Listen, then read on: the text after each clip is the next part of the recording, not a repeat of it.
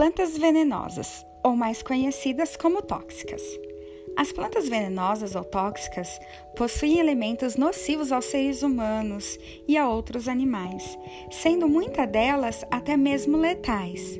Essas plantas são venenosas por apresentarem princípios ativos que são capazes de causarem graves intoxicações se ingeridas e irritações na pele quando tocadas. Existe uma variedade de plantas tóxicas, sendo muitas delas pertencentes à família das apiáceas, como a cicuta. Deste tipo de planta é possível extrair uma toxina mortal, que, se ingerida, leva a um óbito instantâneo. Os venenos de vegetais podem ser ingeridos sem causar morte, porém causam sérias lesões em órgãos vitais, como cérebro, coração e pulmões. Podemos citar como venenos vegetais deste grupo a morfina, nicotina, ópio, cocaína, entre outros, que são conhecidos como narcóticos.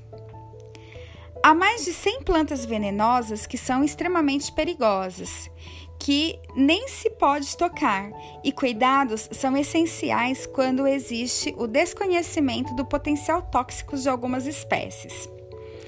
As plantas tóxicas crescem nos campos e nos jardins de casa.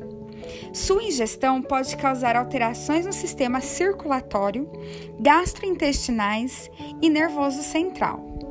Cerca de meia hora após a ingestão de uma planta venenosa, a vítima pode apresentar sinais clássicos de colapso circulatório, frequência cardíaca alta, queda da pressão arterial, sudorese, cianose e fraqueza.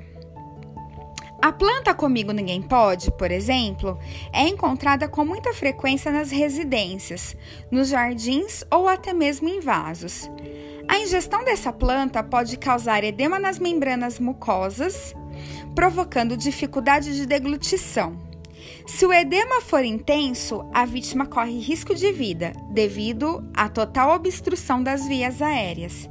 O atendimento especializado é urgente. Exemplos de plantas tóxicas comumente encontradas em fazendas, sítios, em outros espaços e até mesmo em espaços residenciais. Datura stramonium. Este tipo de planta possui flores brancas em forma de trombetas e branco para púrpura, sendo na maioria das vezes confundida com lírios. Suas folhas chegam a atingir 20 centímetros de comprimento. Seu fruto é uma cápsula espinhosa com quatro gomos, sendo cada um contendo uma semente. Essa planta é extremamente venenosa e em todas as suas partes, e ao esfregar suas folhas, percebe-se um odor intenso e fétido. Os sintomas provocados por essa planta são boca seca, diminuição das secreções, vermelhidão e secura na pele, hipetermia, dificuldade de micção, alucinações, tonturas e cãibra. Caladium bicolor e shot. Conhecida como tinhorão, tajá, taiá e caládio.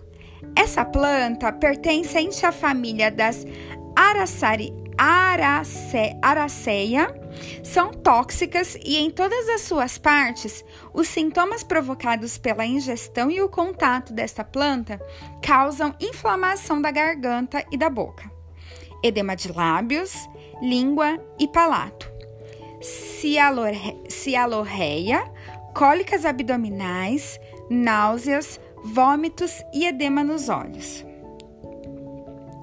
Dieffenbachia picta shot popularmente conhecida como Comigo Ninguém Pode e pertencente à família da araçaia. Esse tipo de planta possui toxicidade em todas as suas partes. A ingestão e contato desta planta provocam irritação das mucosas, edema de lábios, língua e palato, cólicas abdominais, náusea, vômito. Em contato com os olhos, causa lesão e irritação da córnea. Conium maculatum L, conhecida como cicuta e funcho selvagem. Essa espécie de planta possui toxicidade em suas folhas, caule, raízes, semente e frutos não maduros. Os sintomas causados pela ingestão é contato com essas plantas causam náusea, vômito, vertigens, midriase é, distúrbio neurológico, confusão mental, paralisia e coma. Maniote esculenta crantz, popularmente conhecida como mandioca brava, mandioca mulatinha, mandioca preta, manipeba. Esse tipo de planta possui toxicidade em suas folhas e casca das raízes. A ingestão e contato desse tipo de espécie causam vômito, diarreia, sonolência, dores abdominais, convulsão musculares e leva a coma. Zante, Zantedechia aetiopica spreng os belos copos de leite, presentes como ornamento em muitas casas, é tóxico em todas as suas partes. A ingestão e o contato desse tipo de planta pode causar sintomas como sensação de queimação, edema de lábios, boca e língua, vômito, náusea, cólicas abdominais, salivação abundante, dificuldade de engolir e asfixia. Nerium oleander L. Essa planta, conhecida como espirradeira e olenader, pertence à família das Apocynaceae, possui toxicidade em todas as suas partes. Os sintomas causados pela ingestão ou contato com essa planta causam náusea, vômitos, cólica, diarreia com muco e sangue, taquicardia, bradicardia, fraqueza, depressão, cianose, tontura, midriase, sonolência, torpor e pode levar ao coma. Segundo o Sistema Nacional de Informação Tóxico-Farmacológica, Cinetox, 60% dos registros de intoxicação por plantas ocorrem em crianças menores de 9 anos e, na grande maioria das vezes, de forma acidental, brincando no quintal, no jardim, no sítio, na casa do vovô. Sendo assim, a atenção deve ser redobrada no que diz respeito a plantas de fácil acesso a crianças. Todos os anos, uma grande quantidade de acidentes com plantas tóxicas ocorre no Brasil. Isso se deve ao fato de que muitas possuem interesse ornamental e por isso são encontradas facilmente em jardins, residências e até em locais públicos. No caso de envenenamento e intoxicações, o bom atendimento de primeiros socorros deve ser feito. O conhecimentos básicos de primeiros socorros são fundamentais, pois podem salvar uma vida. Procure ler o Manual de Primeiros Socorros da Fundação Oswaldo Cruz e consulte o Cinetox no site www.fiocruz.br barra Cinetox.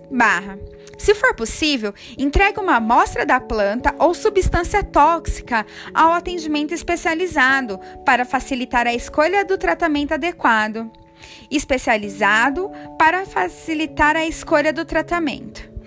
Nenhum de nós deve se arriscar inutilmente Toda vez que se envolver com um acidente por intoxicação, seja por qual agente for, é preciso certificar-se de que o agente tóxico não está mais presente no ambiente onde se encontra a vítima e a pessoa que irá socorrê-la.